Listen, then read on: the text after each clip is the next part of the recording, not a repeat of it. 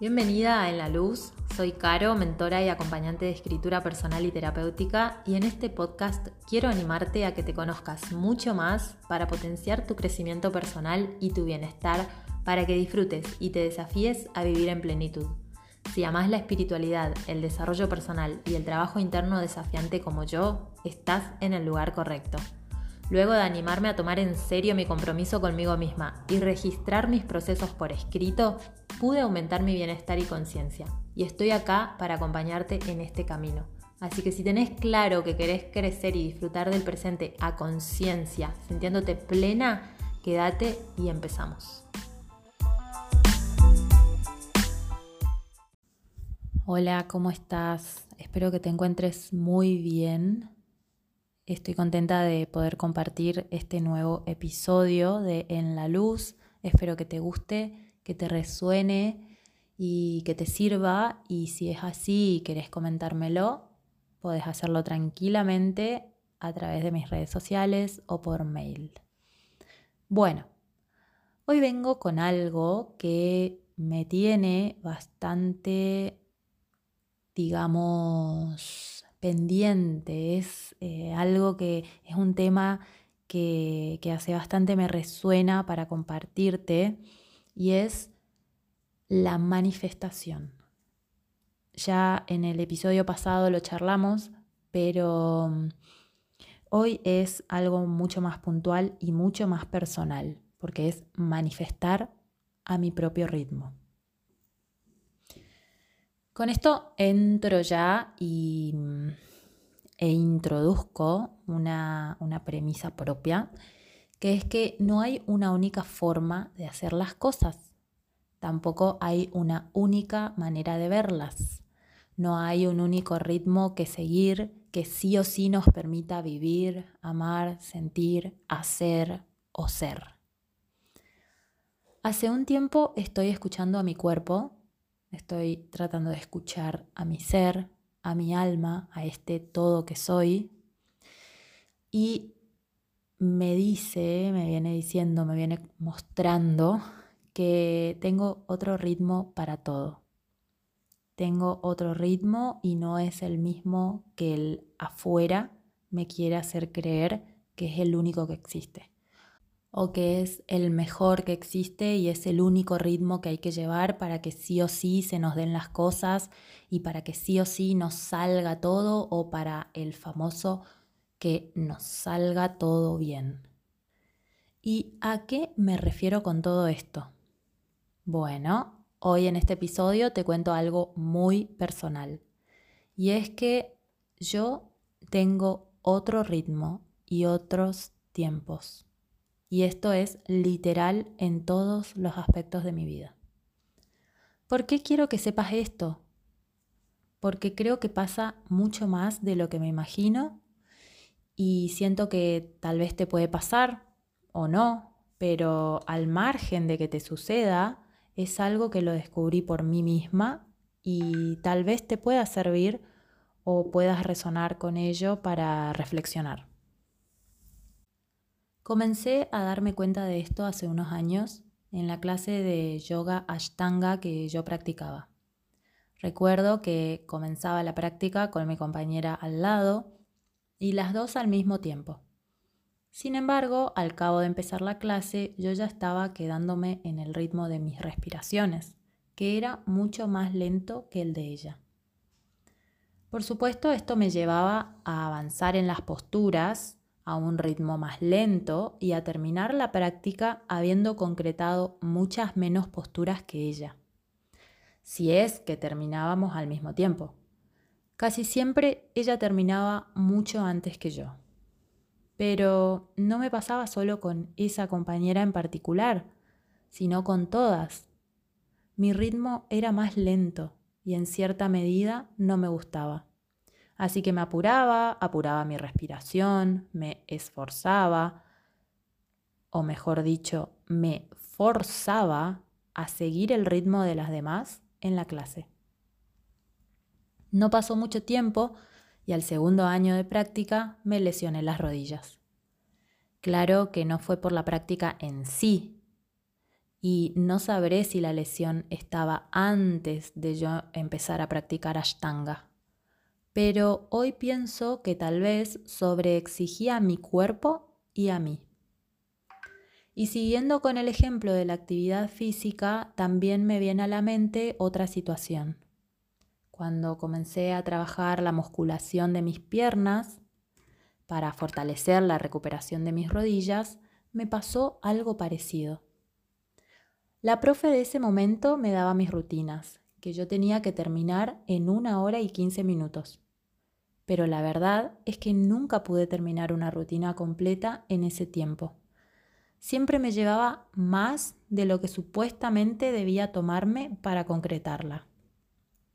Por otro lado, en el área del trabajo, en un momento comencé a llevar una modalidad diferente a la que venía haciendo. Como algunas de ustedes saben, yo hago cuadernos, agendas, anotadores, libros y todo lo que esté relacionado al papel y a la escritura pero desde hace dos años decidí dedicarme a estar presente de manera online con talleres de escritura personal y terapéutica. En ese momento entonces decidí hacer mi web, mi podcast y trabajé codo a codo con una amiga muy querida que estaba pasando por la misma transición o algo parecida. Entonces nos capacitamos juntas para ver cómo podíamos llevar a cabo estos cambios a nivel profesional y laboral y transicionamos nuestros negocios al mismo tiempo. Sin embargo, yo no podía concretar las tareas al ritmo que lo hacía ella. Simplemente no era el mismo ritmo que el mío. Yo, digamos que tardaba más o me tomaba más tiempo para terminar lo que tenía que hacer. Y entonces en ese momento de nuevo, no me gustaba esa situación y exigí a mi cuerpo, exigí a mi mente y exigí por supuesto a mi alma, intentando mantener o llevar un ritmo que no me pertenecía, no me pertenecía en ese entonces y no me pertenece tampoco hoy, porque no es el mío. Entonces, ¿qué pasó en ese momento? Cansancio extremo, falta de energía, y un supuesto, lo digo esto entre comillas, no entender mío de por qué me pasaba eso. También, además, me castigaba con pensamientos como dormir no, mejor tratar de hacer eso o esto o lo otro, si no, no llego. No, no, no, no me puedo permitir dormir una hora más. No, no, no, esto no está bien al punto de llevarlo a sesiones de coaching o a terapia. Hasta que, bueno, en un momento dejé de hacerme la distraída y lo quise ver. Quise, quise realmente ver qué me pasaba. Y no solo lo vi, sino que lo reconocí y lo acepté. Finalmente, ¿no? Y es que mi ritmo no es el mismo.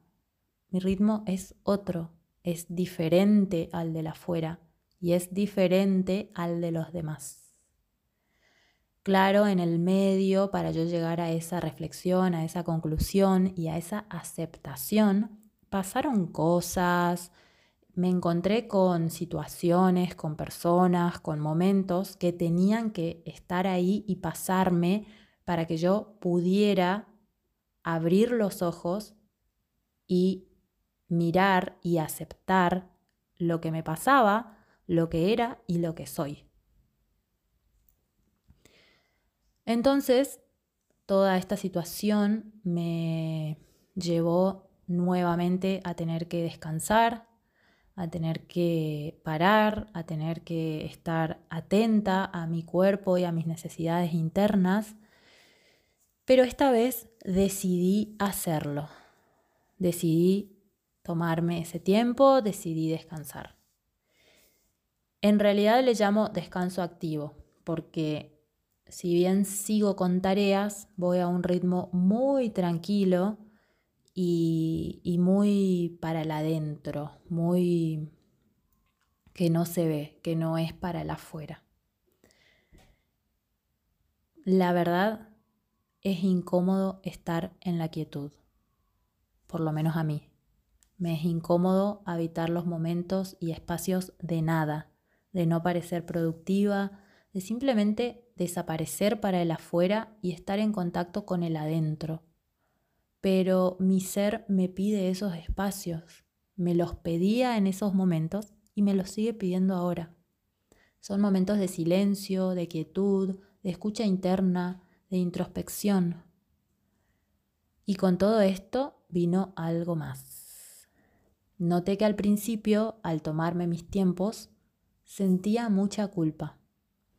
Y otra vez estaba mi mente diciéndome, esto no es productivo, si no vendes no sos útil, no podés no hacer algo, no está bueno no hacer nada, perderé suscriptores, perderé clientes, perderé seguidores, tantas cosas, tantas creencias, como si fuera que hay una sola forma de hacer las cosas o de vivir la vida y aún así considerarla linda, abundante y plena.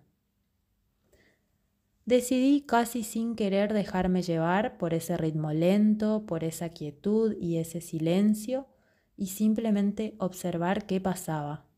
Y decidí también habitar esa incomodidad. Mi cuerpo estaba cansado, me pedía un poco de reposo. Mi mente, mi ser y hasta mi alma estaban en poco contacto. Así que por un buen tiempo que todavía estoy transitando, simplemente observé y acepté que necesitaba transitar todo eso. Y te digo, fue lo mejor que pude hacer o que pude haber hecho. Es lo mejor, lo mejor, sinceramente, que pude haber decidido en ese momento. Porque esto me ayudó a aceptarme en mi totalidad, con todo, con todo lo que soy, a entender mis propios ritmos, a comprender que a veces puedo correr un poco, pero luego necesito caminar para recuperarme o parar para tomar aire y no dejarme llevar por el ritmo de otros o por mi propio ego tratando de decirme apúrate. Todo esto me dio la oportunidad de renovarme, de preguntarme si la visión que tengo y que escribí hace dos años de lo que yo quiero para mí y mi vida sigue siendo la misma.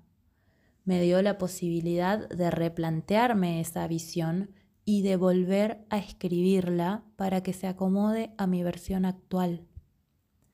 Además, el tiempo de quietud me dio fuerzas y autoestima para valorarme y ponerme a mí misma en primer lugar.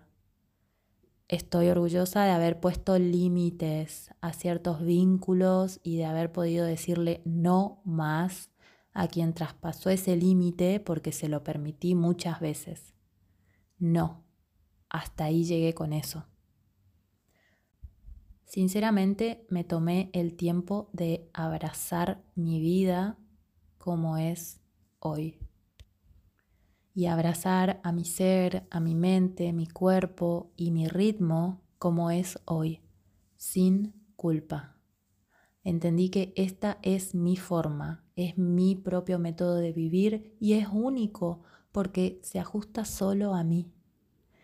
Entonces, si el afuera me dice que debo vivir o hacer de cierta manera, pero esa manera me desequilibra, me lastima, me, me lesiona el cuerpo, la mente, el alma, porque me exige y me empuja al estrés, al correr, y me lleva a desconectarme de mi propia energía, le digo que no. Yo voy más despacio, a mi ritmo, pero voy. Tal vez no terminaré la clase de yoga al mismo tiempo que las demás personas, será después, pero la terminaré cuando mi ser pueda y decida y con el total de posturas que le quepan en el momento y el día en el que esté. Tal vez mañana sean más o menos, porque lo que sí es constante es el cambio, el mover, el fluir, el ritmo, el ritmo de la naturaleza, de las estaciones, de la vida.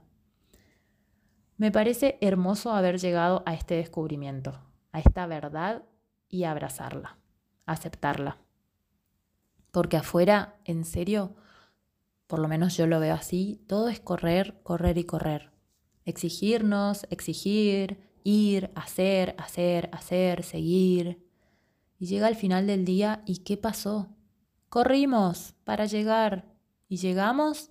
Tal vez sí, pero agotadas, lesionadas, cansadas, desconectadas de nuestro ser. Cuando capaz que con un poco de conciencia interna podríamos haber llegado mucho mejor en conexión con nosotras mismas.